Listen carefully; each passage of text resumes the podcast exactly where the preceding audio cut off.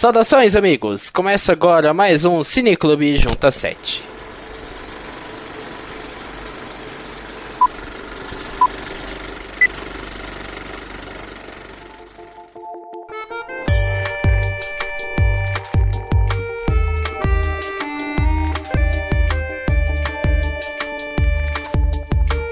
Sou Lucas Cabreiro e aqui no Cineclube Junta 7 a gente vai debater filmes conhecidos ou não e que valem a pena conferida. Aqui comigo temos João Vitor Ribeiro, como vai? Boa noite, pessoal. Tudo certo? Tudo bem. Matheus Botur, olá. Olá. E para encerrar, o Atana Melo, como vai? Vou bem, e você? Tudo ótimo. E lembrando que o Cine Clube Junta 7 faz parte da programação desse ano do Junta 7. E se você quer ver o participe da nossa campanha do Padrim, você pode contribuir com qualquer valor a partir de um real por mês e em troca receber recompensas incríveis, como um grupo no Facebook e Telegram só com os padrinhos, ou até participar de um dos nossos podcasts. Essa semana a gente agradece o apoio de Murilo Rosella e Marilene Melo. Muito obrigado. Seja um padrinho Jotinha você também. Acesse padrinho.com.br barra junta 7 e contribua. E essa semana nós temos dois filmes selecionados por mim e pelo João. João, qual filme você trouxe pra gente essa semana? Essa semana eu trouxe o filme Silêncio, que estreou em 2016 e é dirigido pelo Martin Scorsese. Legal, e eu trouxe pra gente Bravura Intômita, de 2010, dirigido pelos irmãos Coen e estrelado pelo Jeff Bridges. É, lembrando a todos que esse podcast contém spoilers dos dois filmes, por isso ouça com cuidado. A gente vai começar agora, nesse primeiro bloco, com Silêncio, do Martin Scorsese.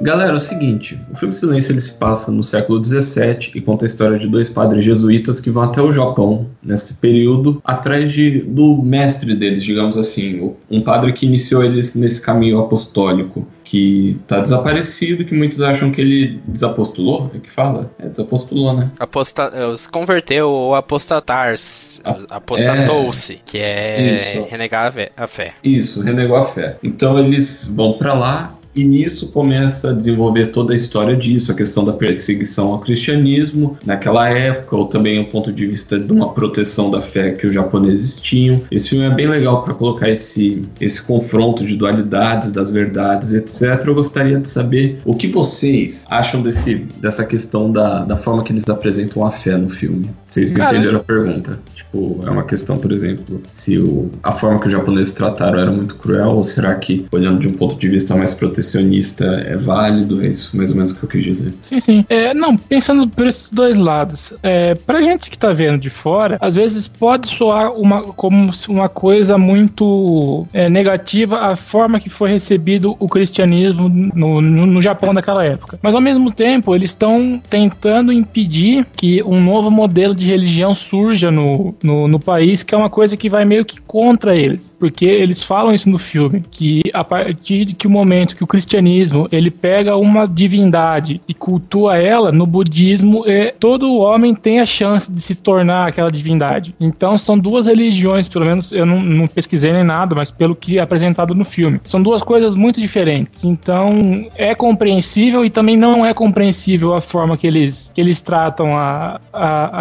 a inclusão do, do, do socialismo, a inclusão do, do cristianismo no Japão feudal. É que é, é muito engraçada, não, não sei se é engraçada, é muito curiosa a visão que esse filme traz sobre o cristianismo, porque a gente sempre teve muito acostumado na história, na história da, do, do cristianismo, das religiões, de ver o, o cristianismo como o opressor. E no filme ele funciona muito como o oprimido. E eu acho legal que, por exemplo, a gente entende que essa perseguição ao cristianismo, as pessoas que cultuam o cristianismo, que se identificam com essa religião do que é o, que é o cristianismo, a gente entende que é errado a perseguição, mas a gente também acha errado o que eles estavam fazendo lá no país. Porque ao longo do filme ele fala: por que, que vocês chegam aqui tomam, e falam que a sua verdade é a única que importa? A gente tem a nossa verdade. Os japoneses, com o budismo, essa é a verdade deles. Quem são vocês para falar que nossa verdade tá errada? Eu achei, eu acho muito boa essa dualidade que o filme trouxe.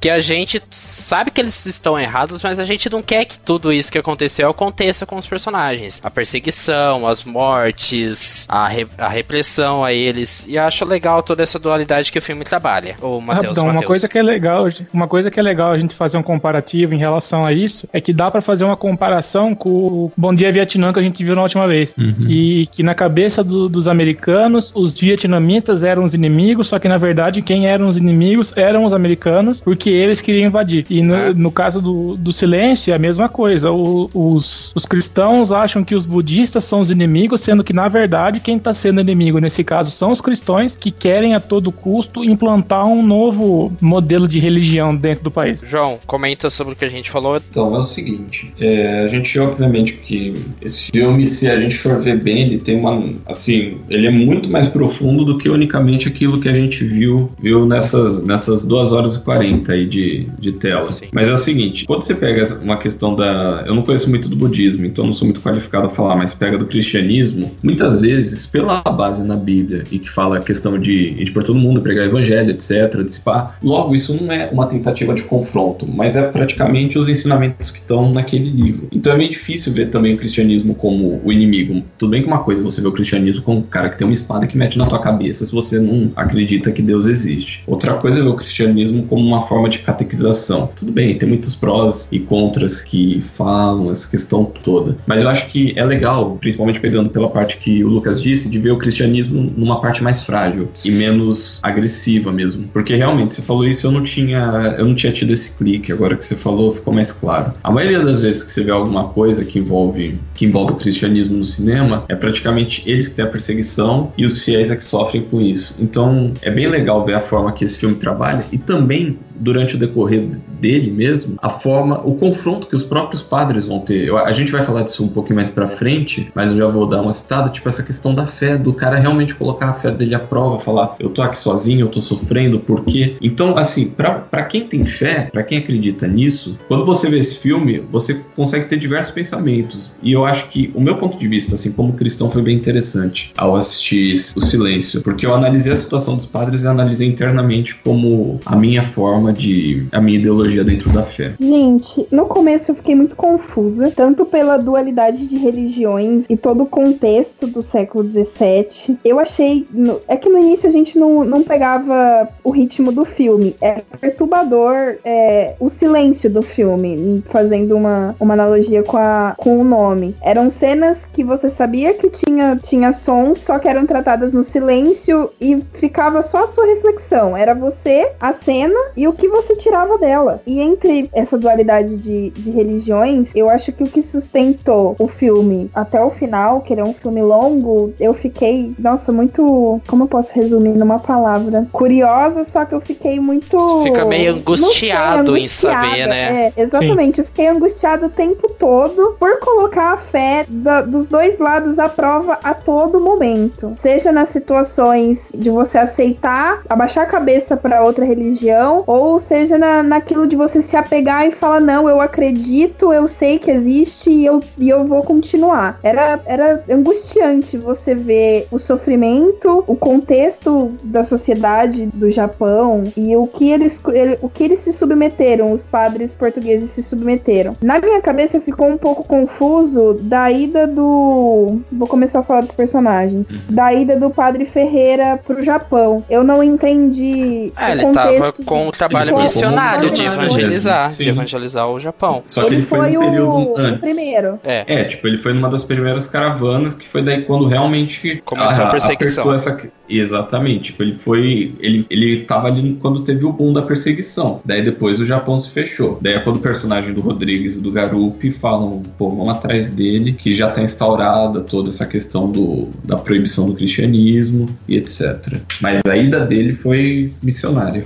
É, a gente tem bastante do meio pro final do filme, é muito da interação do Rodrigues, que é o personagem do Andrew Garfield, com os com o inquisidor, com os governantes do Japão. E um dos inter... a gente vê bastante a, a relação do Rodrigues com um dos intérpretes para ajudar na tradução e nas negociações entre o Rodrigues, personagem do Andrew Garfield, e o Inquisidor do, do Japão na época, que tava comandando essa perseguição aos cristãos. E teve um momento em que ele falou justamente esses pensamentos que eu tive, de que, como você fala que a sua verdade é a única que vale, sendo que a gente tem a nossa verdade e a gente tá de bem com isso e tudo mais. Eu não vou lembrar ipsis literis o que o esse personagem falou, o intérprete que tava mediando a conversa entre os dois. Mas eu, eu já vou adiantar que eu gostei muito da, da, das interações entre o Rodrigues e o intérprete. Tá só como intérprete o nome do personagem, a gente não tem o nome real dele. Teve um momento em que ele falou justamente isso, esse pensamento meu que eu tive ao longo do filme inteiro, essa visão mais aberta da religião, de que elas, as, ambas as religiões, elas podem conviver em harmonia. E ele falou algo tão certeiro que eu, sem zoeira, eu levantei um braço e falei: Isso, cara, finalmente alguém com visão nessa porra desse filme.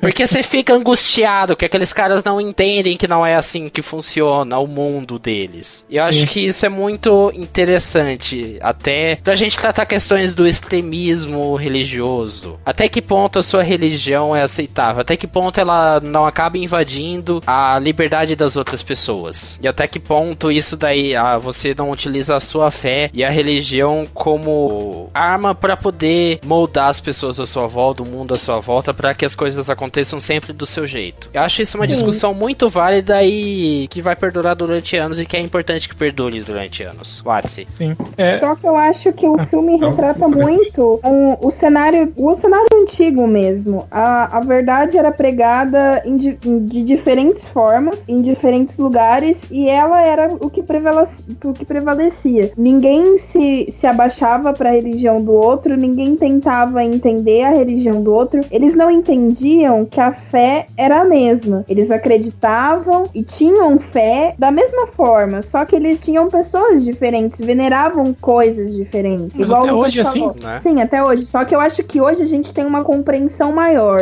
tem mais respeito. Você ah, é, segue uma. Não, uma tem mais respeito. Ok, naquela época não. Ou você segue o meu, já que você está aqui, por exemplo, eles foram pro, pro Japão. Ou você renega o cristianismo, ou você morre. Tipo, você tá aqui, é aqui, a verdade absoluta é a que está aqui. Agora não. Eu acho que outras, outras religiões pertencem ao Brasil e, e estão instauradas aqui no Brasil, mesmo não, não tendo nascido aqui. Eu acho que agora, agora, de um, de um tempo pra cá, né, a gente tem respeitado mais as, as diferentes crenças, vamos dizer não assim. Não dá pra falar que é, Naquela... não, é, não dá pra falar que acabou o preconceito, acabou a perseguição não, contra outras religiões. Mas estamos numa situação melhor do que no século XVII, né? Com certeza. É que do mesmo jeito que aumentou a, o respeito por outras religiões, aumentou-se muito também a intransigência da galera não querer aceitar o, a visão do outro. Só de você ver o tanto conflito que a gente tem pelo mundo por conta de religião. Mas eu acho que o filme retrata bem a, essa frente de verdade absoluta e não aceitação de, de outras, outras verdades. Isso foi o que me incomodou na, na, no decorrer do filme. Eu, particularmente, sou cristã, só que eu, eu, não, eu não sei se, se, se seria próximo ao budismo, uhum. mas eu participo e, e acompanho, tenho pra minha vida, os ensinamentos da Seichonoye, que é uma igreja japonesa, só que ela deixa bem claro que ela não é uma religião, não é algo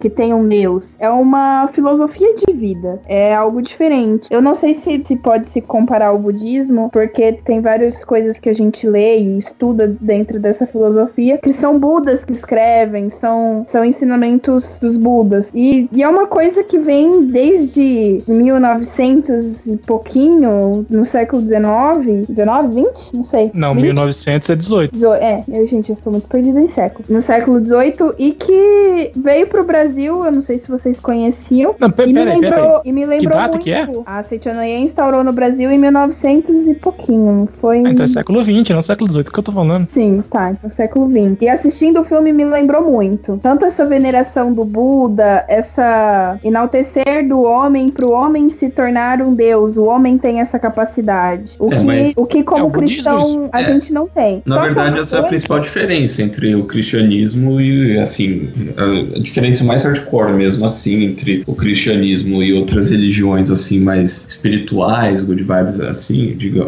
por assim chamamos, é essa questão do, do cristianismo é Deus. O, o foco de paz, digamos assim, é Deus. Enquanto numa, nessa outra filosofia já é o homem como centro, como aquele o detentor da energia que você se comanda e etc. Mas isso, me, isso ficou muito latente em mim, sabe? Ah. No decorrer do filme. E vendo, é depois do meio do filme que aparece o Inquisidor, né? É, que ele tem uma do presença do, mais constante. Sim, do meio do, do filme em diante, que aparecem os templos, isso me veio muito na mente. Só que naquela época era tão algo imposto. Não é? Ele falou que. Ele, ele citou bem as diferenças e, e falou pro, pro padre Rodrigues o, os argumentos, o padre Ferreira, quando ele aparece. Uma cena que eu acho muito interessante, muito poderosa no filme, é justamente a conversa entre o Ferreira e o Rodrigues, em que ele fala os motivos que, que o Ferreira, o personagem do Liam Neeson, os motivos que levou ele a apostatar, a renegar a fé que ele tinha. É muito interessante ver que ele estava enfrentando muitos conflitos. A atuação do Liam Neeson foi incrível nesse momento, porque mostra que ele estava de bem com isso, com apostatar a fé dele, com se converter ao budismo e estudar o budismo, mas ao mesmo tempo ele sofria. Uhum. E eu acho muito legal. É um filme que trata muito de dualidades.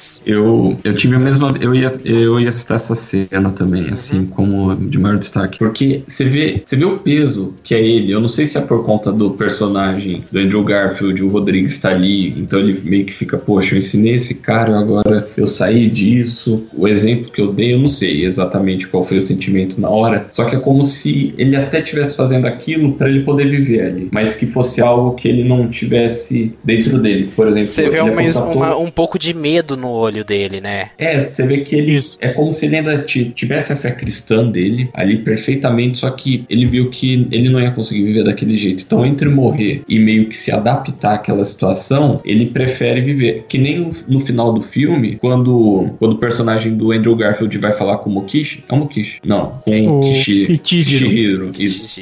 Que nem, que nem no final do filme, quando o personagem do Rodrigues vai falar com o Kishihiro, que meio que ele retoma aquela a pose de padre, que o Kishihiro tem, tem um crucifixo, eu acho alguma coisa, ele quer se. É, como é que fala? Confessar. Confessar, obrigado. Ele, quando ele, ele quer se confessar, o Andrew Garfield fica tipo, não, eu não sou mais padre. Só que meio que depois ele, ele meio que assume a postura do padre. Então é como se. Você pode ver que os personagens eles têm uma mudança, assim. O Andrew Garfield antes depois, você vê o peso que essa ação dele, dele negar a fé traz para ele. Então eu acho que isso é um, essas duas cenas são cenas muito fortes que você vê o principal conflito ideológico. Aquilo, você cresce a sua vida inteira, você cresce com uma ideologia, chega no momento você tem que abdicar daquilo. Então é como se você não fosse mais você ali. Tanto que ele assume outro nome, não é ele literalmente ali. Porque eles passam a assumir outro nome, eles ficam com família de guerreiro que já caiu. Então é, é pesada essa. Eu, eu não consigo discorrer muito bem isso com palavra, mas assim, quando você assiste, você vai perceber isso que eu tô a dizer, que é uma coisa pesada, assim, que te traz um peso emocional, que te deixa uma sensação ruim daquilo. É que você pensa, por exemplo, eu e o João, a gente teve muito contato com a religião, com o cristianismo, quando era mais jovem e atualmente também, tudo mais, apesar de eu não frequentar mais igrejas, eu ainda tenho contato isso por conta da minha família. Então, principalmente eu que sou católico, eu sei o quanto que um padre passa anos e anos estudando, se dedicando a uma fé, a uma religião, a aprender tudo daquilo, ainda mais na, na época do século XVII, em que isso era bem mais fervoroso nas pessoas, em pessoas que se dedicavam a ser padres. Você imagina alguém jogar fora anos disso para viver um personagem para evitar de ser morto, sabe? Quando a gente tenta até fazer um exercício de empatia com relação aos personagens, você fica tipo, mano, o que, que eu faria numa situação dessas? Se eu fosse um desses pares lá, o que eu faria? Você não consegue pensar numa Isso é resposta, é sabe?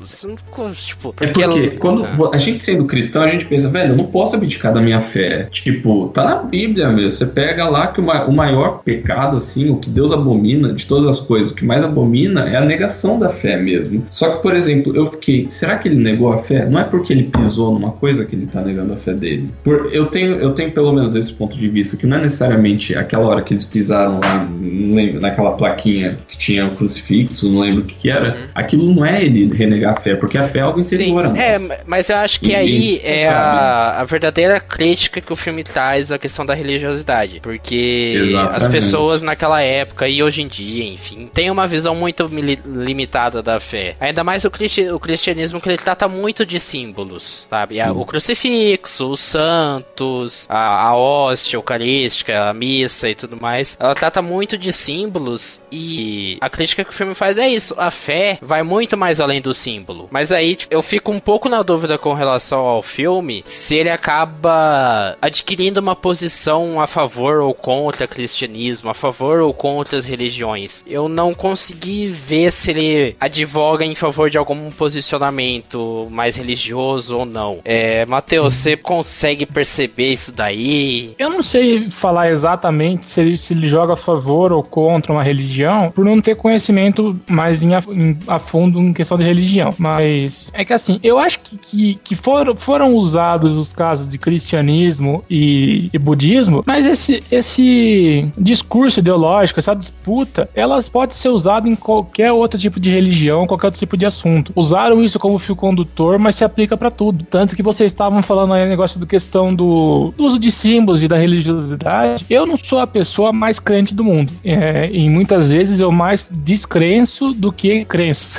é, eu, eu, mais desacredito do que eu, do que eu creio na, na palavra de uma força espiritual maior. Que, sei lá, para mim não, não cola mais o papo. Respeito todo mundo, mas para mim não é uma coisa que, que tem funcionado. Daí eu, tava vendo o filme, eu ficava pensando, tá, os caras querem que, que pise na imagem de Jesus ou que guspam na, na cruz, como foi, foram aqueles dois casos. Eu tava pensando, mano, se minha vida dependesse disso, eu muito provavelmente, se eu fosse um cristão fervoroso que eles estavam se apresentando ali, eu muito provavelmente ficaria nesse conflito de, de interesses, mas ainda assim faria o que eles querem. Eu ia cuspir, eu ia pisar no negócio. Porque querendo ou não, a fé é um negócio muito particular. Então, eu acho que a galera se prende às vezes muito a símbolos, sendo que o que vale mesmo para religião é o que você acredita, é o negócio que tá dentro de você. Uma das coisas que eu critico muito nessa parte da religião, que é a parte de igreja, que é um negócio que eu não vejo muito sentido. Você reunir a galera para orar.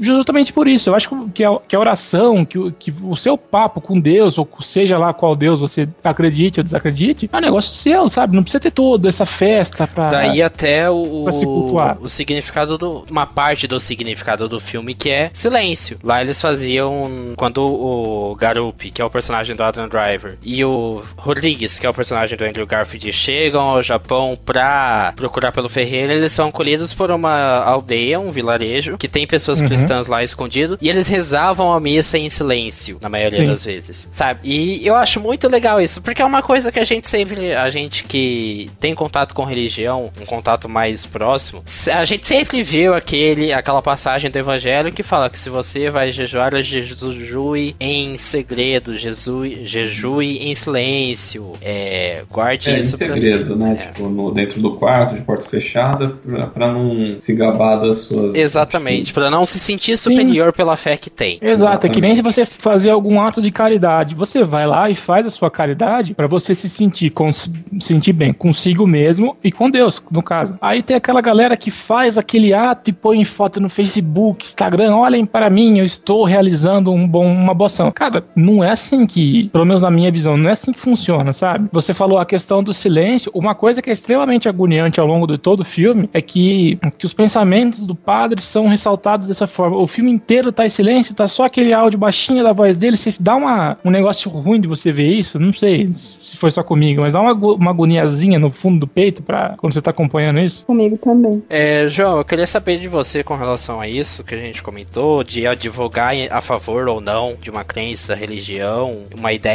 de fé. Eu acho que o filme ele explora, ele tem uma ideia legal, ele tem uma apresentação legal nessa questão de mostrar dois lados. Ele, eu acho que ele consegue ter um equilíbrio bem legal mostrando os dois lados, porque ao mesmo tempo você acha grotesco o que o Japão está fazendo, você acha que aquilo ali é desumano, mas você entende o protecionismo religioso que eles têm ali. Só que ao mesmo tempo você consegue perceber, e eu acho que isso, quem tem uma, um, uma, uma compreensão cristã mais aprofundada ou mais, é, mais firmada assim nas ideologias, vai entender que aquilo que os padres estavam fazendo não era no intuito, não era, não era mal intencionado. E que aquilo é um ensinamento básico da igreja, de dissipar o evangelho. Então, então eu acho que ele consegue trabalhar bem essas coisas, só que eu não tenho a visão do Martin Scorsese para saber dizer. Mas eu acho que ele trabalhou de uma forma que você não sente, tipo, se você for cristão, eu não me senti, é, digamos, eu não me senti, como é que fala? Atacado? Não é atacado a palavra. Ah, ofendido? É. Ofendido. Eu não me senti ofendido por ele ter colocado essas coisas de que, ah,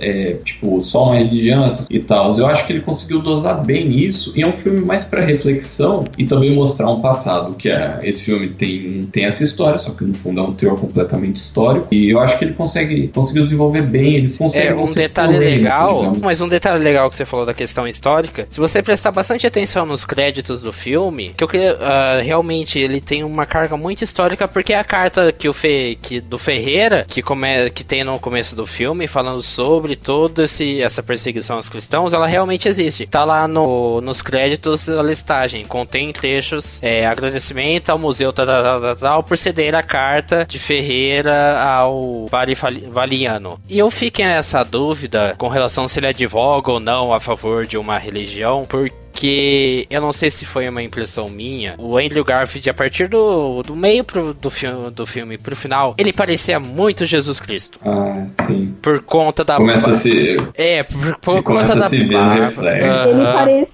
muito Jesus Cristo e ele se comparava muito aos passos que Jesus uhum. teve em todo, todo o trajeto. Porque eu lembro principalmente as cenas em que ele é levado de um lugar para o outro e que ele passa na, nas cidades e tudo mais, montado num. Era num cavalo, mas lógico que na história, na, na Bíblia, era um jumento que Jesus, depois da quaresma, depois de passar 40 dias no deserto, ele chegou às cidades montado num jumento e foi toda aquela festa. Enquanto que o personagem do Andrew Garfield, na hora que ele passa pela cidade, ele é hostilizado. E acho que foi nessas partes em que é mais latente a semelhança que o personagem dele tem semelhança física, eu tô falando, com Jesus uhum. Cristo que, que talvez a cena mais impactante do filme é, mostre isso, né? A relação como se estivesse vivendo a, a, peregrinação que Jesus passou. Que três cristãos, eles se negam a renegar a fé deles e os três são de uma forma um pouco mais diferente, mas são crucificados, que é o, o Mokishi, o Ishizo e tem mais um que eu não consegui achar o nome dele. O Ferreira, que é o Andrew Garfield, ele até fala que, que os três foram postos ali naquela crucificação na mesma maneira que Jesus foi, que na cena que, que passa no filme, os três eh, recebem, eles tomam saque enquanto são crucificados, da mesma maneira que Jesus e os outros dois eh, eram ladrões, bandidos, não lembro, uhum. que foram crucificados juntos dele, tomaram que, que os romanos deram vinagre pra ele. E essa cena, ela é extremamente forte, sabe? Ela é uma, é uma cena que, que, que dá uma dor física você Sim. ver aquilo da maneira que está sendo construído. E não tem como não fazer esse comparativo com a história da Bíblia. Mas aí eu penso que um pouco da história dele também tem um pouco a ver. Dele ser hostilizado por, pelas pessoas não compreenderem os ensinamentos que ele quer trazer. Da mesma forma que Jesus foi na, na Bíblia e tudo mais. É, Watana, você consegue perceber muito dessa, dessas semelhanças e você pensa que o filme ele ganha por conta disso? Não, as semelhanças são latentes. Ele mesmo se, se compara em, várias, em vários momentos que ele tá sozinho, que ele começa a, a perguntar o porquê tá fazendo aquilo, se foi daquele jeito, se foi difícil daquele jeito para Jesus também. Ele começa a se questionar pela situação. Qual foi a segunda pergunta? Se o filme ganha por fazer essa conexão? Eu acho que não ganha. Eu acho que o filme não ganha. Eu acho que é uma coisa explícita essa comparação, já vai ter essa semelhança nítida. Só que não, não, não faz muita diferença, porque você tá. Você já tem uma, um contexto do cristianismo, um contexto básico do cristianismo, você já sabe a história e você meio que vai fazer ligações. Não é que fazendo esse comparativo com Jesus Cristo, ele vai acrescentar mais coisa no, no filme filme. Ah, uma coisa que eu queria falar, ou puxar um gancho, não sei, eu senti muita falta de mostrar o que o Garup ficou fazendo na, na, durante na o vila, na, na, aldeia. É, durante o tempo que eles se separam, porque a partir do momento que um foi pra, pra Goto e o outro ficou, esqueceu o Garup. Ele só foi aparecer no fim do filme só. A gente não viu. E, e ele tava, enquanto eles estavam juntos, que eles precisavam ficar escondidos e tudo mais, era o Garup que colocava, falava que a situação tava difícil, que ele tinha pior olho, que eles tinham que ficar presos num lugar pequeno, sem tomar banho, sem comer e tal. Tipo, a dificuldade ele tava sentindo mais do que o Rodrigues. Sim, e não eu, mostrou eu essa meio parte. que não entendi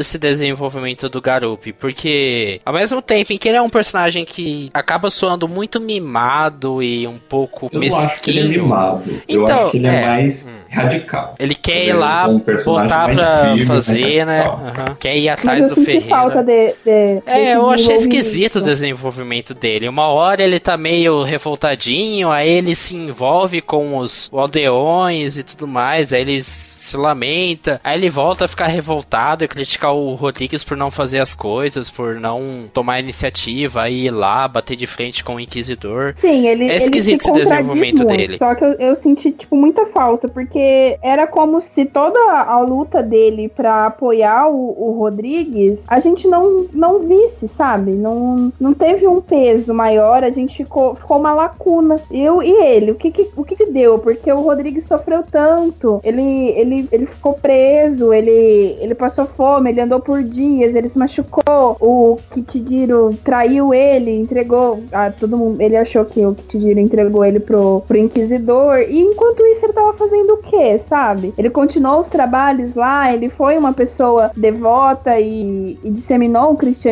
na aldeia que ele ficou, ou ele foi radical e, e foi pro lado contrário? Eu fiquei com uma incógnita na minha cabeça. E é um pouco complicado, porque eu achei que, apesar de eu, ter gostado da forma como trabalharam bastante essa visão só do, do Rodrigues, só do personagem do Andrew Garfield, porque é um filme que trata da visão dele, querendo ou não. Ele é o protagonista e tarará, mas realmente teve muito. Eu senti o personagem do Adam Driver, que é o Garup, um pouco mal desenvolvido, um pouco contraditório em muitos momentos. Eu tenho muitas dúvidas com relação à cena da morte dele. Eu não Ah, sei foi- se eu gosto ou se eu desgosto. João, me Foi ajuda. uma morte estranha, porque Foi. a gente É. tá falando do Garup, né? É. É que, tipo, não tinha por que ele ter se afogado, sabe? Não, não entra na minha cabeça, porque ele não tava preso. Então, É, que o cara ele usa o bastão então, pra fazer gente- força pra ele gente ficar não afogado, sabe. né? Pra ele se afogar. Preso em que sentido? Não, mas o é, cara era ele- um bastão.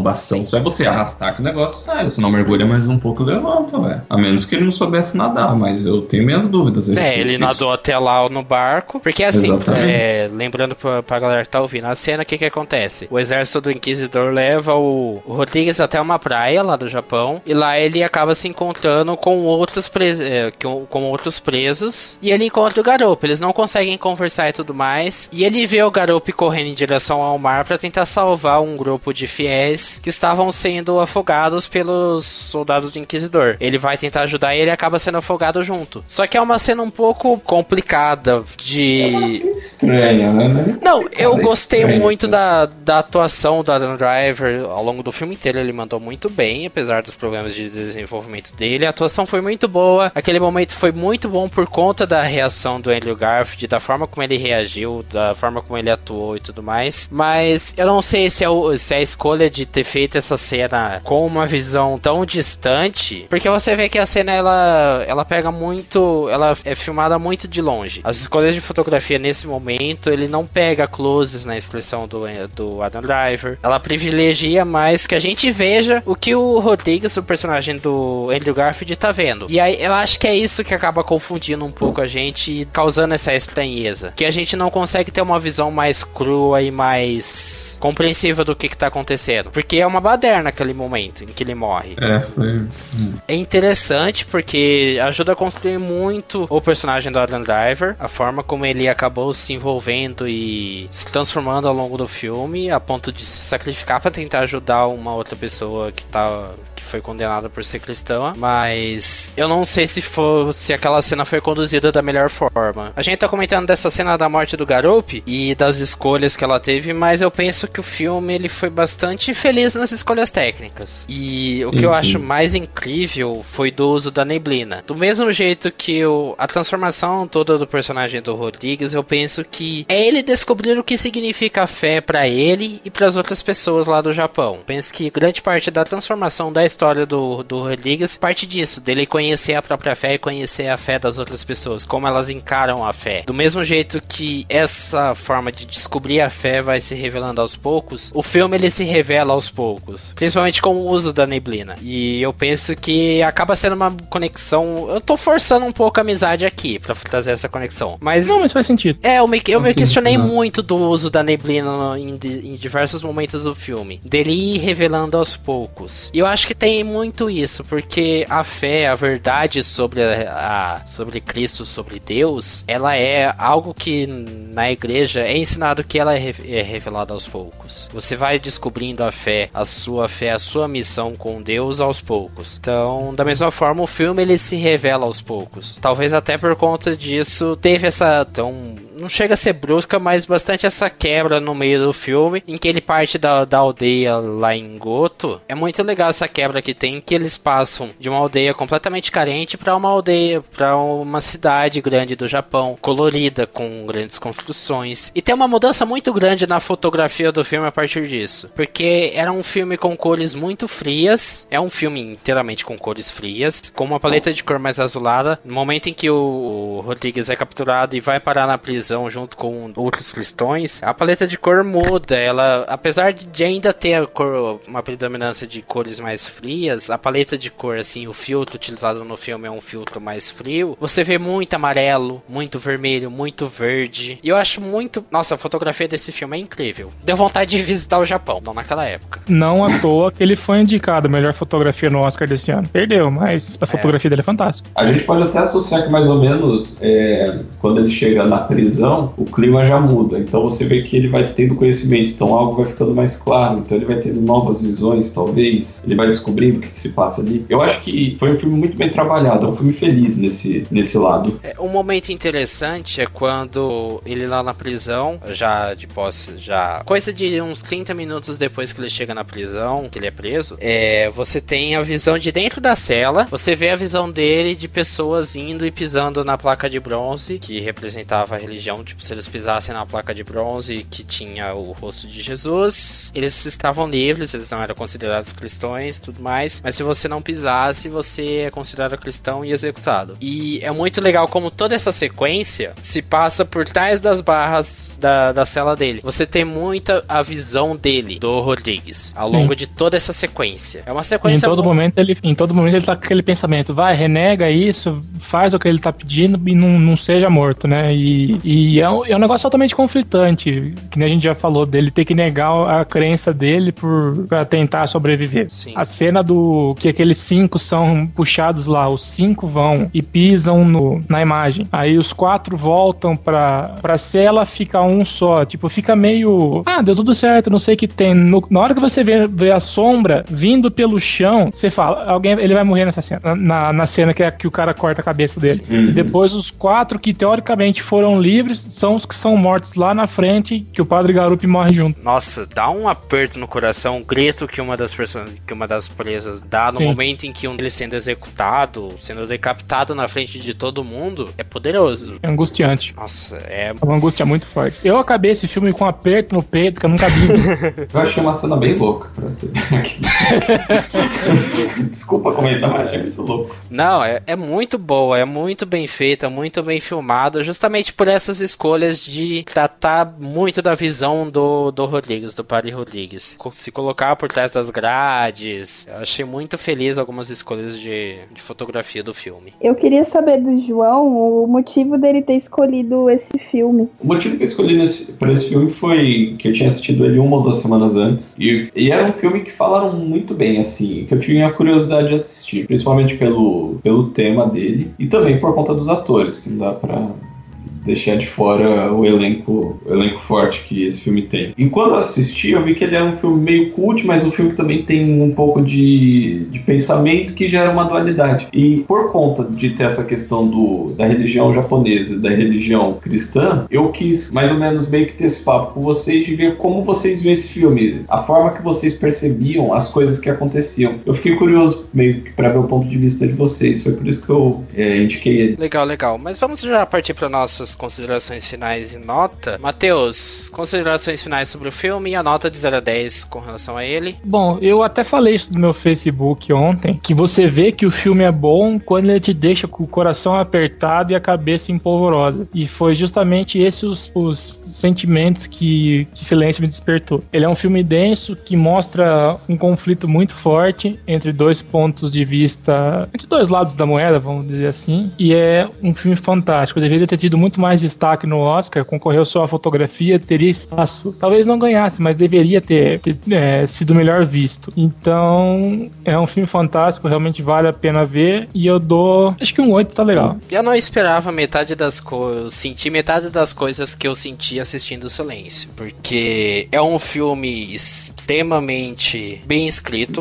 impactante, impactante ligado? Bem, bem escrito, bem atuado, bem filmado. A questão técnica dele é incrível, trilha sonora, atuação é sensacional e eu vou dar o meu primeiro 10, porque Nossa. Não, sim, eu penso que ele tem alguns erros. Eu, aquela. Não, sim, sim. A, é, o desenho, não, eu vou dar o meu 10 porque realmente. Porque foi um filme que me fez pensar até agora. Tipo, eu assisti ele no, no último sábado. A gente tá gravando isso numa segunda-feira. Eu assisti no sábado anterior a essa segunda-feira. Ele tá na minha cabeça até hoje. Ele tá fazendo eu me questionar, fazendo eu questionar as intenções dele. E eu gosto de filmes assim. Ele tem problemas. Eu penso que ele poderia, sei lá, ser uns 10, 15 minutos mais curto. Poderia ter desenvolvido melhor o personagem do Adam Driver, mas esses deméritos do filme são mínimos com relação aos acertos dele. Por isso eu vou dar o meu primeiro 10 desse cineclube. Que responsa, hein? Então, Então, esse filme me tocou bastante, tanto por se tratar de religião, crença, mas por, fa por fazer a gente refletir e, e se colocar no lugar deles. Tipo, se fosse eu, se eu tivesse nessa mesma situação, o que eu faria? Eu acredito realmente, eu tenho fé realmente naquilo que, que eu prego, naquilo que eu levo pra minha vida. E no final a gente, a gente tem uma, uma resposta que a gente não esperava, porque ao longo do filme todo ele se,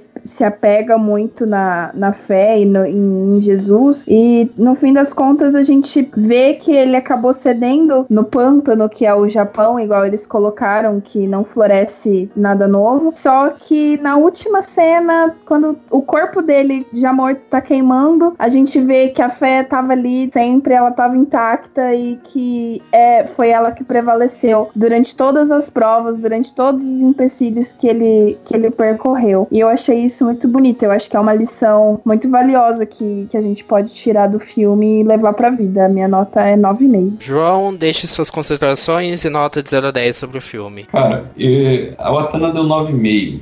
Eu achei que essa nota não era válida. Assim, brincadeira. Tipo, eu acho que por conta do que a gente comentou e etc, eu vou dar um 9,95. Não, brincadeira. Não, eu dou um 10 também pra esse filme. Acho que filme muito bom. Um filme que foi. Já falou as- das qualidades técnicas dele, do elenco, do, da reflexão que ele propõe, a forma que ele foi filmado, a forma que ele consegue trabalhar sem agredir uma religião, sem querer mostrar alguma verdade maior, deixar ali subentendido na, na nossa cabeça. Então acho que Scorsese foi muito feliz com esse filme e mesmo minha avó tendo dormido durante ele, Caramba, um dos. Esse silêncio ele tá com a, no- a média de 9,37 no nosso ranking. E ele, dentre todos os nossos 10 filmes já assistidos pro podcast, pro Cine Clube, ele tá em primeiro lugar. E a gente vai descobrir agora qual que vai ser a nota de Bravura Indômita. Mas antes, deixa aí nos comentários qual nota você daria para Silêncio. Deixe seus comentários com relação ao filme, sobre como ele traz essa representação de fé pra gente. E não sai daí que no próximo bloco a gente traz o debate sobre Bravura Indômita de 2010, dirigido pelos irmãos Coen.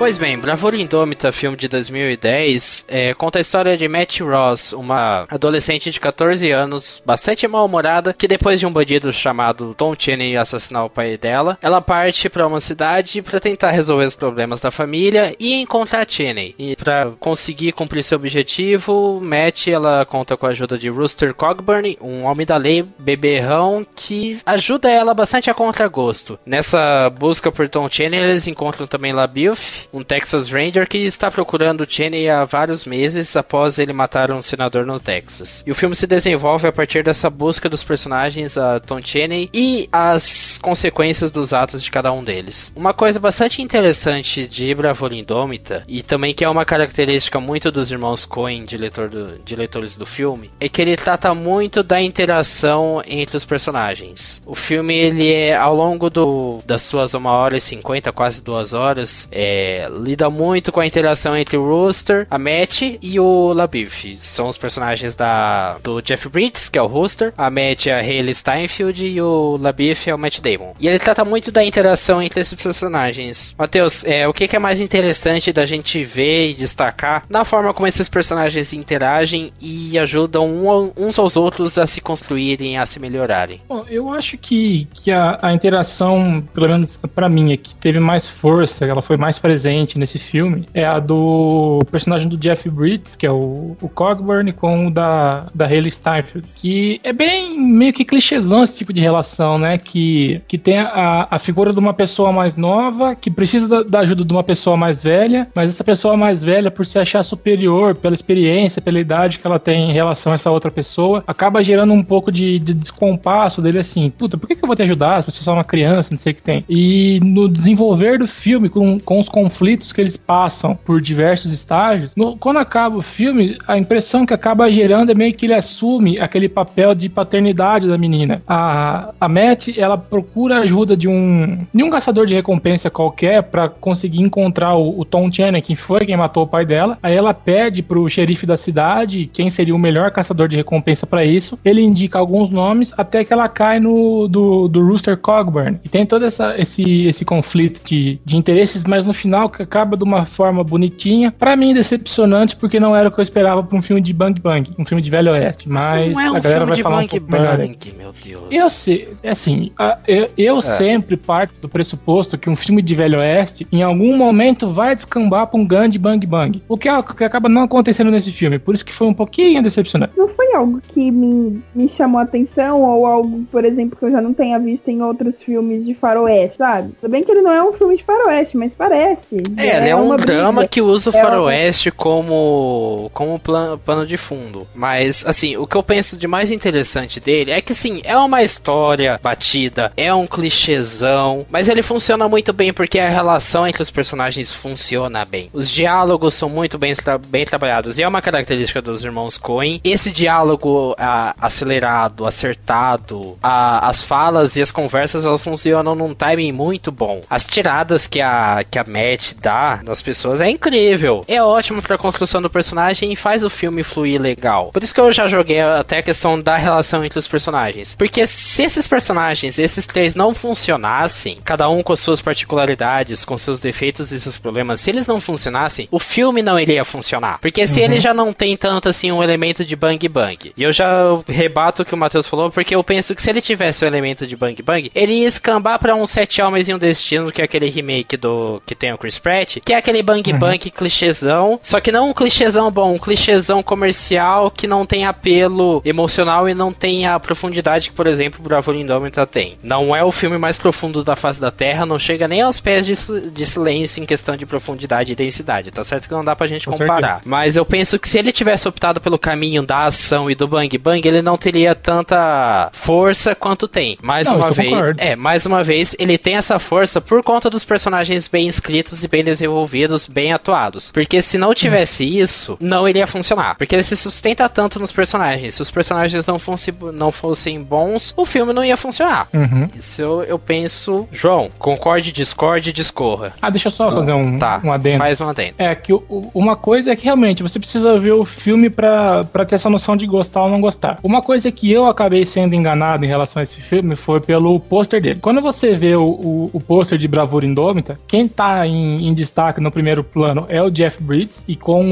o Matt Damon um pouco atrás. A impressão, fazendo aquela análise semiótica e viajada do pôster, qual que é a impressão? Que quem vai em busca de alguma coisa nesse filme é o, o- Jeff Bridges. Só que na realidade, quem tá buscando a vingança é a menininha. E você só vai descobrir isso assistindo no filme. E foi uma coisa que eu fiquei tipo, tá, mas não era o Jeff Bridges que, que eu não sei que tem e, e- e não, e não vai? Aí depois que, que tem todos os com os personagens, é aí que ele começa a rodar um, um pouco melhor. Mas até realmente ela se encontrar com o Jeff Bridges, o personagem dele, é, fica um pouco meio. Eita. É um começo um pouco perdido e confuso. Nesse ponto eu até É entendo. muito. Toda jogado. aquela. Apesar de eu gostar muito da cena em que ela vai nego- renegociar os cavalos que o pai Não, tinha essa menininha vida. é fantástica. É, o então. personagem dela é muito Todo esse começo dela renegociando os cavalos com, o, com o, o dono dos cavalos que o pai tinha comprado dias antes dele morrer é uma cena um pouco confusa porque o diálogo ele é muito acelerado e a gente não tá tão acostumado ainda com o filme e a forma dele ser conduzido. Então isso confunde pode afastar muitas pessoas que acabam tendo a, experiência do filme prejudicadas por conta disso. Mas depois que você pega o embalo desse diálogo acelerado, mais sisudo, você começa a aproveitar um pouco a viagem. Não, eu acho que os personagens eles, eles são assim esse fator decisivo para a forma que o filme, para a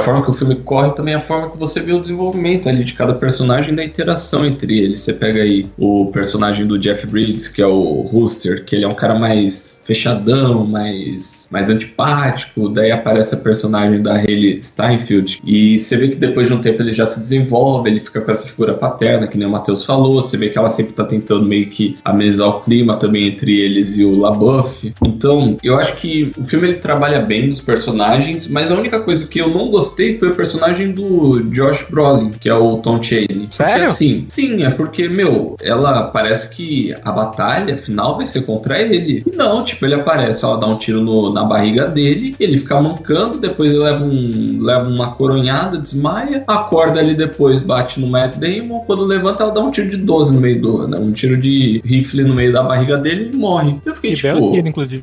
É, exatamente, isso é. Mas eu fiquei tipo. Faltou um pouco Pô. do desenvolvimento dele, né? Não, eu, Não, ah, faltou não muito assim. desenvolvimento dele, que ele acabou sendo muito jogado dentro da cena. É, a eu gente acho que- sabia quem ele era e o que ele fez, mas tipo, e aí, Eu sabe? não sei se é porque a gente tem uma visão também muito, eu vou usar esse termo muito Marvel de filme, que tem um vilão e no caso tem que ter aquela batalha final, uma coisa Que uau. perdura por muito tempo. É, Dura exatamente. 20 minutos. Quando, Dura metade do filme a batalha final, né? Basicamente. é, exato. Que quando a gente vê nessa situação, a menina chega lá e acaba com o cara de uma maneira rápida, e que realmente poderia ser, visto que ela tá com uma arma, mas que eu meio que fiquei assim, só isso, velho. É porque você também não tem nenhum outro desenvolvimento do personagem. O filme foca mais mesmo na questão da vingança pela morte do pai dela do que na personagem do assassino do pai, digamos assim. Mas o filme trabalha bem. Eu gosto. Eu gostei bastante. Eu tava bastante tempo pra assistir esse filme. Assim, eu entendi o que você quer dizer, porque pra mim eu gosto muito do Josh Brolin e eu acho que ele conseguiu compor um antagonista bom. Só que é um antagonista que não tem tanto espaço assim. É, eu tava vendo uma entrevista da figurinista do filme e ela comentou que a, a roupa que o Josh Brolin usa, você percebe que é um casado, um casaco que parece que tá meio desalinhado, né, com ele. Que é esquisito, parece que ele é muito meio justo na cintura e largo nos ombros. E a figurinista ela comentou que eles que optaram por isso pra dar a impressão de que aquele casaco na verdade nem dele era, era de alguém que ele matou e pegou emprestado. Pegou emprestado, né?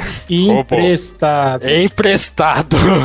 Com todas as aspas possíveis. Eu acho legal como a, o figurino deles conta uma história dos personagens e tudo mais. Até o figurino da, da Matt, que é basicamente as roupas do pai dela que ela só usa e amarra na cintura pra poder ficar mais, a- mais confortável pra ela. Isso é da hora pra caramba. Mas a, a roupa conta uma história, só que acaba ficando um pouco apagada. Eu acho que eu não o. isso. Então. Passou, Eu só reparei isso por quê? Porque eu tinha visto a entrevista. Mas é aquilo, o filme ele tem que se falar por si só. Eu penso que a fotografia e algumas escolhas técnicas do filme poderiam ser melhor trabalhadas pra ajudar a trazer mais esse passado dos personagens. Que ficava muito no subentendido, no, numa ideia mais subentendida deles, que você não, não tem essa tanta essa visão. Você teria que, sei lá, pausar É. o filme pra poder perceber isso daí. É que eu penso que o, o trunfo desse filme são os personagens. Apesar do Josh Brolin não funcionar tão bem assim, eu gosto muito da interação que ele tem com a, com a Matt. Toda a, aquela cena do que ela vai pegar água no, no riacho, no rio, e encontra com ele, é porreta. Você fica meio tenso, porque você não sabe o que, que pode acontecer. E ela sofrendo pra tirar a arma do, que ela ela carregava um saco de arroz com a arma do, do pai dentro e ela sofrendo para tirar o saco de arroz para apontar nele e a arma falhando justo quando ela mais precisava porque molhou, enfim, sei lá. É uma cena que trabalha muito bem a tensão. Eu gosto pra caramba dessa cena do filme e o Josh Brolin ele compôs um personagem muito bom, só que muito mal aproveitado pelo filme. Em compensação, a gente tem o Jeff Bridges e tá certo que o Jeff Bridges faz sempre o papel dele mesmo, né? Ah, eu, eu não sei, é uma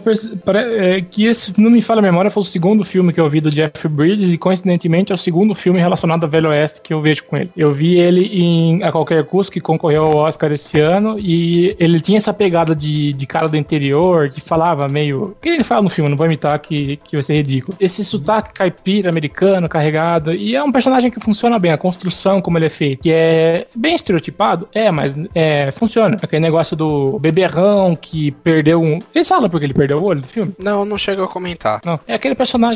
Mas eu acho legal que em diversos momentos do filme ele fica contando história sobre Sim. a vida dele, sobre, as espo... sobre a esposa dele, o filho dele. Eu acho muito divertido isso, que, tipo, o cara ele é beberrão, tagarela, não tem respeito por ninguém, tá pouco se fudendo, mas tem Sim, um bom coração. Que tá certo. Aquela cena que eles estão na tentando achar o, o Cheney, que, que ele tá tri bêbado, e os caras falam, não, você tá bêbado, não sei o que tem, ele ainda quer insistir que ele tá, tá de boa, fazendo aquelas brincadeiras de tiro ao alvo, e, tipo, ele tá certo, cara, que ele que é o xerifão da porra toda. Ah, além do personagem do Jeff Bridges também, a gente pode pegar aí o personagem do Matt Damon, que é o Texas Ranger Labif, e que eu acho que ele, assim, tem sua certa relevância na história, mas que ele só aparece em momentos exatos. Ele é tipo o mestre dos magos, é, mestre dos magos da Caverna do Dragão, né? Tipo, no filme. Porque é o seguinte, ele só aparece na hora do problema, ou para causar o problema ou para ajudar ele. Então, acho que tem lá um desenvolvimento muito grande. Você vê ali que ele tem uma certa rixa de ideologias com, com o personagem do Rooster, mas que fora isso, ele tá disposto a ajudar na, nessa caçada, mas que ele não aceita ser mandado por uma garota de 14 anos, que é que nem ele fala no filme. Mas eu acho que o personagem dele é legal, não é um personagem que eu falo, uau, que personagem, mas que eu noto a importância dele para ajudar, para meio que salvar a situação ali. É assim que eu e vejo. E ele funciona um pouco como alívio cômico. Eu vou chegar nisso mais pra frente, mas o filme ele tem muitos momentos cômicos e o, o Labif, o personagem do Matt Damon, ele funciona como bastante como alívio cômico. Logo na primeira interação que ele tem com a Matt, ele vira pra ela e fala que tava assistindo ela dormir e não sabia se roubava um beijo ou batia nela. Você fala isso pra uma menina de 14 anos, cara? Eu achei meio pesado. que coisa bizarra. E depois, mais pra frente do, do filme, ele realmente bate dela, dá uma surra dela, igual pai com filha. É, ele funciona muito bem como alívio cômico e ele funciona muito bem entre os dois. Eles têm, os três personagens, eles têm uma boa química, os atores têm uma boa química. E é, realmente, ele tem um pouco essa função de Deus ex machina, que só aparece para salvar o dia nos momentos importantes, mas é, é um personagem que ele tem lá seu valor. E eu acho legal mais pra frente a conversa que ele tem com a Matt, até que ela fala que ela estava errada sobre ele, que ele realmente tem um valor e é uma pessoa justa e brava e importante. E aí ele fala a mesma coisa, que ele reconheceu que a Matt tem seu valor e é importante pra, pra caçada ao Tom Chaney. Eu acho legal isso. Pra provar que, tipo, o, não é só o personagem do Jeff Bridges que é conhecido pela sua bravura indômita, mas também a personagem da Hayley Steinfeld, a Matt e o do Matt Damon, Labif. Cada um tem deles a sua maneira prova que são pessoas bravas e corajosas. Acho, eu acho isso muito legal. Você sabia que esse filme é um, é um remake, né? Sim, eu tava tentando achar o original pra gente assistir, mas eu não consegui. Primeiro é de 69. Eu não sabia, agora ah, fazendo a pesquisa pra gente poder falar no podcast, é o John Wayne, o Glenn Campbell. John Wayne, Glenn Campbell, Kim Darby. Isso, 69. Eu comentei um pouco desses momentos de humor. Matheus, você pensa que, que isso acaba agregando ao filme alguma coisa, faz o filme ser melhor e fluir melhor, esses momentos de humor, porque talvez eles sejam um pouco constantes demais e pode cansar. Não sei se chega a ser o caso. Ou ele funciona bem? Para mim, ele funciona bem, porque não tem aquela aquele excesso de piada a todo momento, assim. É uma ou outra, assim, que, que é feita em momentos. Não vou dizer momentos chaves, mas momentos que caberiam realmente uma piada ou, ou uma zoeira diferente e, e, acaba dando certo. Que nem a, a cena da, da Ross com o, o Channing, quando tem o encontro deles no Rio, é, querendo ou não, acaba sendo uma cena engraçada. Que ela tá lá naquela. na pose dela, fala: Não, você vai vir comigo, porque tem mais 50 homens no acampamento, sendo que só tinha o Rooster. Aí você vai vir comigo, querendo ou não, ele fala assim: Não vou. E acaba sendo uma cena despretensiosa acaba sendo engraçado. E, pelo menos pra mim, a, a, grande maioria das cenas que tem humor funcionam bem. É que no, é, é mais uma vez a característica dos Coen. Eles colocam muito humor nos filmes, só que não é uma coisa muito forçada. É humor que. É aquele humor pis, piscou, perdeu. Se você pegou a piada, você dá risada. Se você não pegou, azar seu. Tanto Sim. é que o, o filme ele foi indicado ao Oscar em 2011 de melhor roteiro adaptado. Na verdade, ele foi indicado a 10 Oscars. Oscars. Caramba. Sim, e foi roteiro, foi filme do melhor filme, melhor ator pro Jeff Bridges, melhor atriz para Haley Steinfeld, melhor direção, melhor roteiro adaptado, melhor fotografia, melhor melhor figurino, melhor mixagem de som, melhor edição de som e melhor direção de arte. Ele infelizmente não ganhou nenhum desses, mas só de ser indicado já é da hora pra caramba. É que o mais interessante dessa indicação da Haley Steinfeld é que foi o primeiro filme dela. Olha. Ela no primeiro filme dela foi um filme com os irmãos Coen, com o Jeff Bridges no elenco e ela foi indicada ao Oscar. É, ah, tá, é responsa, né? Tipo, não, todo o elenco do filme. Eu acho que uma das coisas mais acertadas do filme é o não, elenco. Sim, sim. Desde os personagens principais até o elenco de apoio coisa que eu gosto também nesse filme, assim, eu acho, não sei se foi uma percepção meio pessoal, mas é a forma que ele termina, cara. Tipo, depois a gente fala do final mesmo, etc, mas tipo, ficou muito filme assim da década de 60, 80. Aquele take, aquela música, e eu não sei, meio que pareceu ter um filtro, cara, eu não sei, dela indo embora assim no horizonte, começa a tocar a música e depois aparece dirigido por lá em cima. Cara, é assim, é, esse, esse filme é de quando? 2010. E deu muito, tipo, como se fosse uma cara antiga antiga no filme. Eu não sei o que vocês acham uhum. desses pequenos aspectos não, sim, do sim. filme. É que ele Por ser é... um filme de western, de qualquer forma. Delicado, só que você fala, tipo, porra, eu assisti um filme de 2010, mas isso me dá um sentimento tão old, sabe? É que eu penso que ele, apesar de não ser o filme, o faroeste spaghetti, com Bang Bang e tudo mais, e Clint Eastwood com duelos no meio da, da rua deserta da cidade, com a bola de feno passando atrás dele. Troca de olhares. Isso, as trocas de olhares e tudo mais. Apesar de ele não ter isso, ele é um filme que presta muitas homenagens ao gênero de western. E também ajuda Não, é, a... é, é ótimo, foda pra caramba.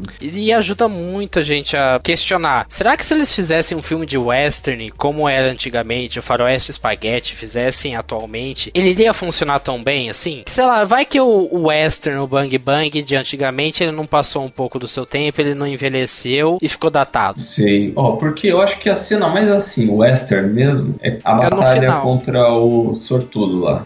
Eu acho que assim, é a cena mas assim, tem um aspecto de bang bang, porque tem aquele confronto com duas pistolas, cavalo, etc. Mas é porque ele é um filme que não se atenta para esse lado do filme de bang bang. É aquilo que você falou no começo da discussão, de ser o contexto. O contexto disso é o Velho Oeste. Dentro do Velho Oeste, a gente vai trabalhar um drama de uma menina com um, gênio forte que é atrás da, do assassino do pai com um cara que é bêbado. Eu acho que se tivesse assim elementos de bang bang mais tradicionais, que nem do, cara, aquela cena da pistola, uma coisa mais assim, ficaria legal. Só que eu não sei se sairia, por exemplo, da identidade dos diretores, ou se não ficaria só meio que forçado pro momento, sabe? Será que era necessário? Eu é. acho que eu, eu, eu vejo. Eu penso assim, que a falta de ação dele foi uma coisa bem pensada, porque o filme ele não tem muita ação. Ele é um filme mais dramático de perseguição. Uma outra pergunta que eu tenho assim é que eu penso que o filme ele também trata muito o luto da Matt com relação ao pai. Vocês pensam que eu, eu vou forçar muito essa pergunta porque é algo que eu tô na dúvida e eu queria saber se vocês partiram dessa dúvida minha. Mas vocês pensam que toda essa perseguição dela em querer encontrar o Cheney, querer é, punir ele pela morte do pai e ela comprar o cavalo de volta, porque assim, no, no filme ela chega na cidade em que o pai tava no, quando ele morreu, ela vende os cavalos que ele tava com ele de volta pro dono original dos cavalos. Aí depois ela compra um dos cavalos para ela utilizar na caçada ao Tom, ao Tom Cheney. E ela tem uma conexão muito grande com o cavalo. Até que ao longo do filme é explorado isso em diversos momentos, principalmente mais pro final, essa conexão dela com o cavalo. E além dos objetos dela, a pistola do pai, a roupa do pai. Vocês pensam que o filme ele trabalha de forma a mostrar a Matt como uma pessoa que ainda tá um pouco em negação com relação à morte do pai que ela quer estender essa conexão com o pai com, a, com relação às roupas que ela tá utilizando, o cavalo, a cela que era do pai, tudo mais. Vocês pensam que tem um pouco isso também? O filme trabalha um pouco disso também, numa forma mais subliminar? Ah, pelo, pelo menos para mim, a, a impressão que passa é que parece que ela só vai assimilar o golpe que, que realmente o pai dela morreu, que ela tá em luto, a partir do momento que ela conseguir é, pegar o, o Tom Channing. Enquanto.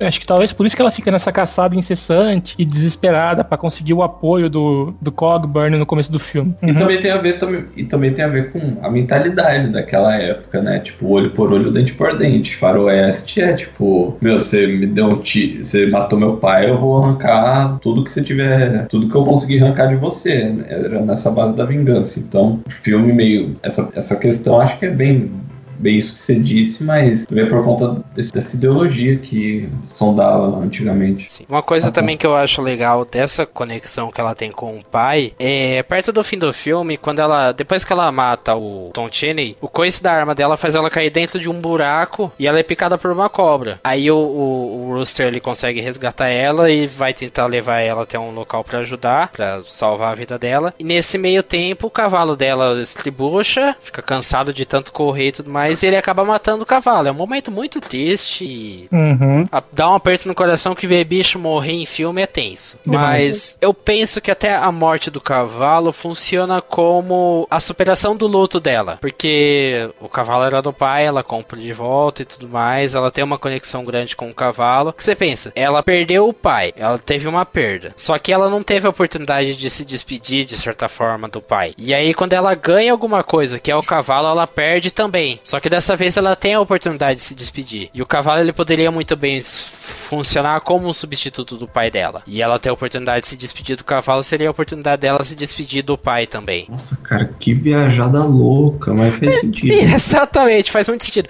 Eu pensei isso porque quando o cavalo morre, a câmera ela pega o plano do cavalo com a câmera na mão, lógico, eles a câmera ela tava na mão, então a câmera a imagem estava bastante tremida e ela vai a câmera vai distanciando, vai abrindo a imagem vai distanciando o cavalo da imagem da, da tela, o cavalo morto da tela. Aí você, aí você já se coloca no olho da Matt como se ela tivesse distanciando da última conexão que ela tinha com o pai dela. Isso foi muito interessante pro filme e agrega muito a personalidade e a transformação que a Matt tem ao longo do filme. Aí já que a gente falou do final, é um final um tanto quanto esquisito, porque ele tem um, um salto de tempo após ela ser picada e o Rooster levar, Rooster levar ela até, até alguém que possa ajudar, ele tem um salto de tempo e revela que ela conseguiu sobreviver, só que ela teve o braço onde tinha sido picada amputado. E é meio esquisito esse salto de tempo, essa escolha do salto de tempo. É, João, você consegue entender um pouco essa escolha do filme em ter esse salto? E foi uma decisão acertada ou não? Cara, eu entendo, não gosto, mas entendo. Eu não sei se foi porque a gente tava, tipo, a gente tava num clima muito forte, assim, daquela tensão. Será que ela vai sobreviver? O que será que vai acontecer com ela? Pô, matou o cavalo ele tá correndo, ele desmaiou ali, será que ele. O que aconteceu? Daí já corta pra, pra ela mais velha. E você fica tipo, é um corte bruto mesmo. É assim, não é algo que eu esperava mais, digamos, ela acordar na cama e tal tá o Jeff Bridges assim do lado dela. Era mais ou menos isso que eu esperava dessa cena. E não, ele já corta ali pro final e você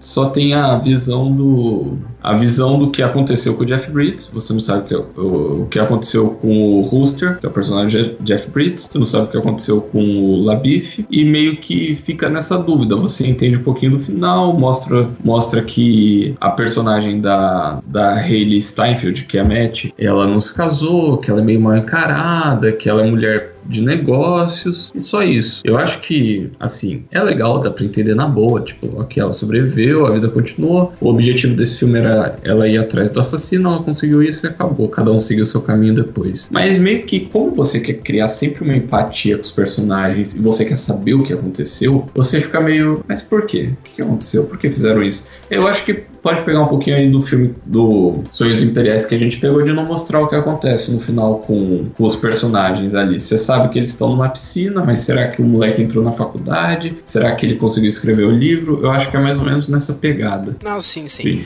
É que eu penso assim, por exemplo, um, em determinado momento do filme, o Rooster ele fala: Eu vou fazer meu trabalho, acabou ele, eu vou pegar minhas coisas, pegar meus 50 dólares pela caçada e sair. E eu acho legal que o filme ele acaba explorando isso, diz, esse final acaba explorando isso, porque na vida a gente conhece uma pessoa, essa pessoa tem uma grande importância na nossa vida, na nossa forma de amadurecer, no caso o Rooster e o Labif, que ajudaram a, a Matt a amadurecer, e chega um momento em que essas pessoas simplesmente desaparecem. Elas param de conviver na nossa vida. E a gente fica se perguntando como será que eles estão. Eu penso que essa questão do salto no tempo, deles desaparecerem e não mostrar o desfecho desses dois personagens, vem justamente para trazer essa questão. Que na vida tem muitas pessoas que vão e vêm, nisso inclusa o pai da Matt, e que a gente só tem. e que a gente tem que conviver com essas perdas. Uhum. O cavalo também. O cavalo também.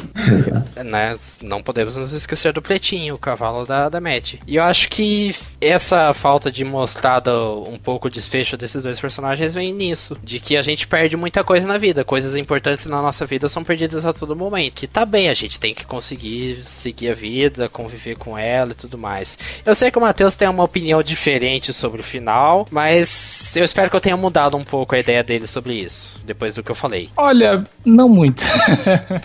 é, tudo assim, bem, é... eu posso aceitar esse meu coração continua aberto. É que assim, o, o, o, o final, aquele, o final me decepcionou porque o filme acabou não sendo o que eu esperava. Que nem eu falei que eu esperava um negócio mais bang bang, mais velho oeste na pancadaria propriamente dita. É, para mim, como, eu já, como quando eu percebi que o filme não ia ser o que eu, que eu queria, eu acho que o desfecho certo dele precisava ser é, pouco depois da, da, da Matt dar o tiro no, no Channing, sabe? É, a vingança dela foi concluída e pra mim poderia ter acabado ali, sabe? Sem Sério? essa. Assim, ele deu tiro fim, dirigido por irmãos. Não, não, não, não. não. Ah, tá. Deu desfecho uhum. nesse contexto, sem esse, sem esse pulo, sem esse salto temporal que dá, o que, que eu acabo não gostando tanto. Aí, se, se tivesse que ter tido esse salto temporal, que fosse de uma, de uma maneira mais que nem o, o João falou, dela acordando no hospital, com o cara ali e tal, porque cria-se essa, essa conexão entre os, entre os personagens. Mas acabou não, não, não sendo o que eu esperava. Então, talvez por isso que tenha me decepcionado, entre aspas, um pouco. E outra, muda muito o tom, né? Porque você tá vendo ali a criança, ela criança, o personagem do mais velho Jeff Bridges, daí já muda pra ela velha. É tipo. Sim. É, é que acaba instigando um pouco a, a, a, mente do personagem, a mente do, do espectador, de se perguntar, nossa, que, quem que é essa mulher? Ela apareceu de repente. Você, sei lá, você pode acabar pensando que é a mãe da Matt aparecendo lá na cidade. Eu pensei Talvez, isso, né? eu juro. Eu pensei isso. Isso me veio na, na cabeça agora. Mas eu penso que o problema maior desse final foi que ao invés de eles terem colocado o desfecho dos personagens, que o Rooster ele foi embora antes dela acordar, de que o Labif voltou pro Texas e nunca mais deu notícias, ao invés de ter colocado isso na narração em off, na narradora, por que não uhum. ter feito isso numa cena dela acordando e perguntando sobre as pessoas e alguém falando para ela? Ou algo mais, sub,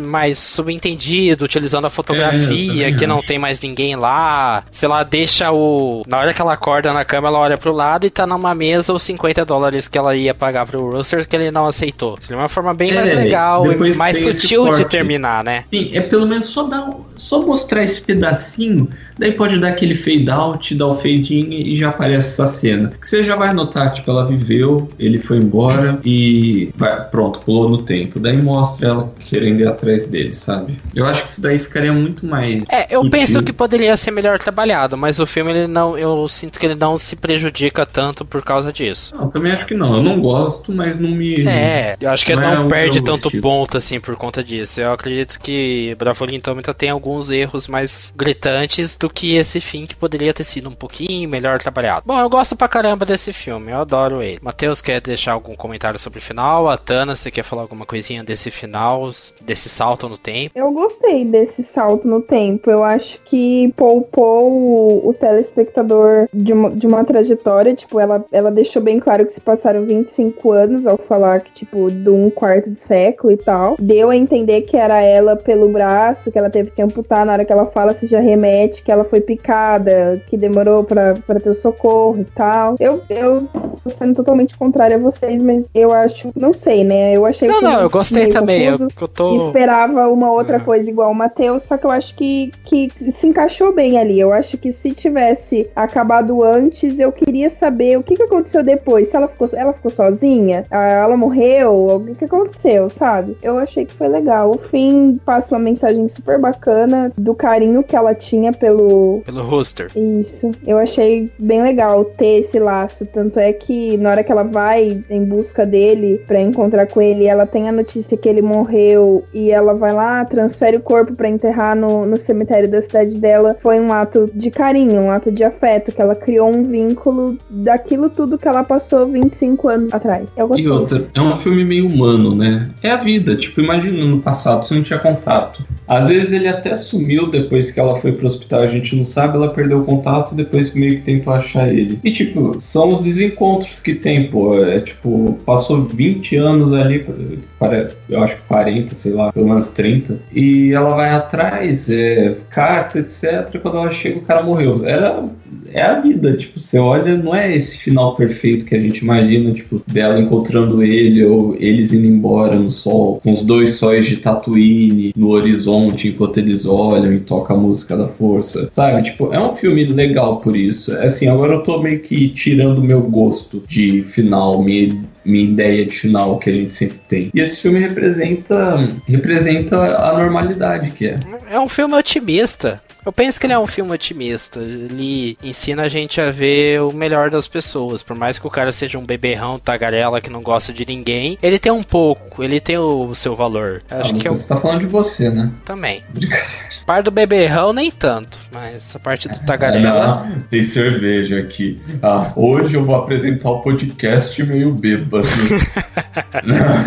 é, mas eu acho, eu acho ele um filme otimista. Mas vamos lá, para encerrar, a gente vai trazer nossas considerações sobre Bravura Indômita e a nossa nota de 0 a 10. Vamos começar pelo Matheus. Como, como eu disse em mais de um momento aqui no, na gravação, eu esperava muito uma coisa que acabou não sendo aquilo, o que acabou sendo um pouco decepcionante. Bravura Indômita nem de longe é um filme ruim, só que também não é um esplendor de filme na minha visão. Então, é um filme que, que tem seus defeitos, mas tem seus bons momentos. É um filme de mediano para bom. Então, um 6,5 tá bacana. Batana, considerações Oi. sobre o filme, nota de 0 a 10, por favor? Não foi um filme que eu amei assistir, que eu fiquei curiosa e tudo mais, mas foi um filme que tem sim a sua lição a se passar. E eu vou assistir de novo para ter outra visão do filme, que eu acho que ficou meio confuso ainda a história na minha cabeça. Só que pela lição que a gente acompanha, que ela amadurece, que ela cria os laços e ela considera pessoas que antes ela estava sozinha, eu acho que já, já vale a pena. Minha nota é 8. Eu gosto muito desse filme. Eu penso que ele tem, ele tem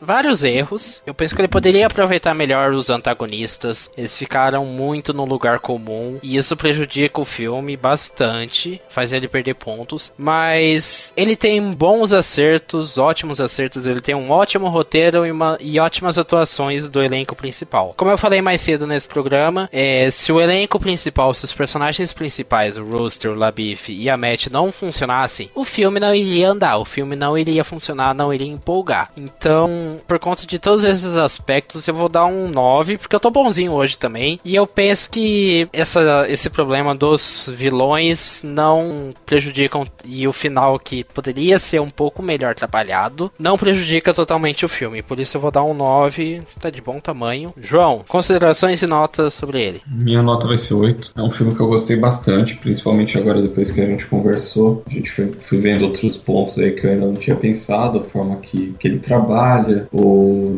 a interação entre os personagens, o contexto que o filme passa, e também porque eu gosto bastante de filme western. Então, então isso já é um ponto, eu gosto dessa ambientação e a forma que. e a ideia que ele, que ele quer transmitir e tal. Mas então, pessoal, quais são suas opiniões com relação ao Bravura Indômita e que nota você daria para este filme de faroeste dos irmãos Coen? Deixa aí nos comentários e fica ainda aí no podcast que daqui a pouco a gente vai falar quais os filmes a gente vai assistir para o nosso próximo programa.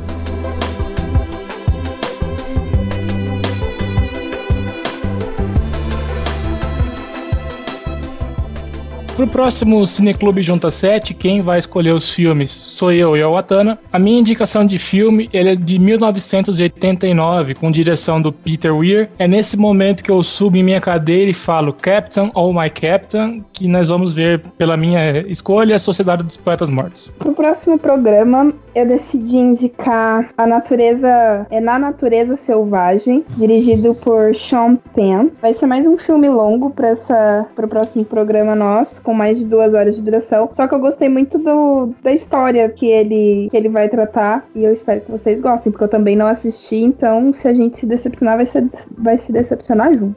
Esse filme é bom. É um filme bem introspectivo, mas é um filme Sim. bom. Eu tenho que terminar eu... de assistir, porque eu enjoei na metade. É, então, Bacana. eu assisti na, na escola, mas ninguém presta atenção em filme que você assiste na escola. Tá aí as nossas escolhas para o próximo podcast. Daqui a 15 dias, Sociedade dos Poetas Mortos e Na Natureza Selvagem. Não esqueça de mandar pra gente o nosso. Uh, mandar pra gente no nosso e-mail juntacast.gmail.com críticas, sugestões de filmes pra gente assistir, ideias e tudo mais que você quiser. Acompanhe também o Junta 7 pelas redes sociais, Facebook, Twitter e Instagram. Assinem o feed do podcast, além dos nossos agregadores de podcast também, que você pode encontrar os nossos programas pelo iTunes, pelo Podflix e pelo YouTuner. Lembrando que toda semana nós temos podcast, uma semana o JuntaCast e na outra semana o Cineclube Junta 7. É isso, galera. Muito obrigado e até a próxima semana. Tchau, tchau. Uma boa noite. Valeu e até a próxima. Tchau.